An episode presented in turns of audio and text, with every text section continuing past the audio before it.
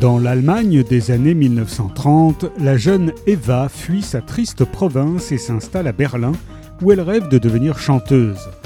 Grâce à sa tante qui voit en elle toute la fougue perdue de sa propre jeunesse, Eva rencontre une pléiade d'artistes plus ou moins fréquentables.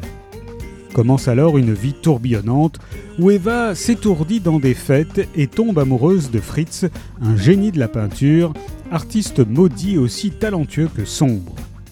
Mais alors qu'Hitler renforce son emprise sur l'Allemagne, l'insouciance cède peu à peu la place à la peur.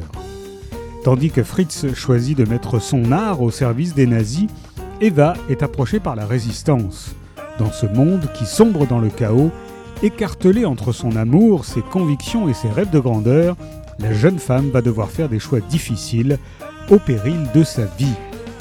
Entre drames et espoirs, les Anges Noirs de Berlin sont le combat d'une femme dans l'Allemagne nazie.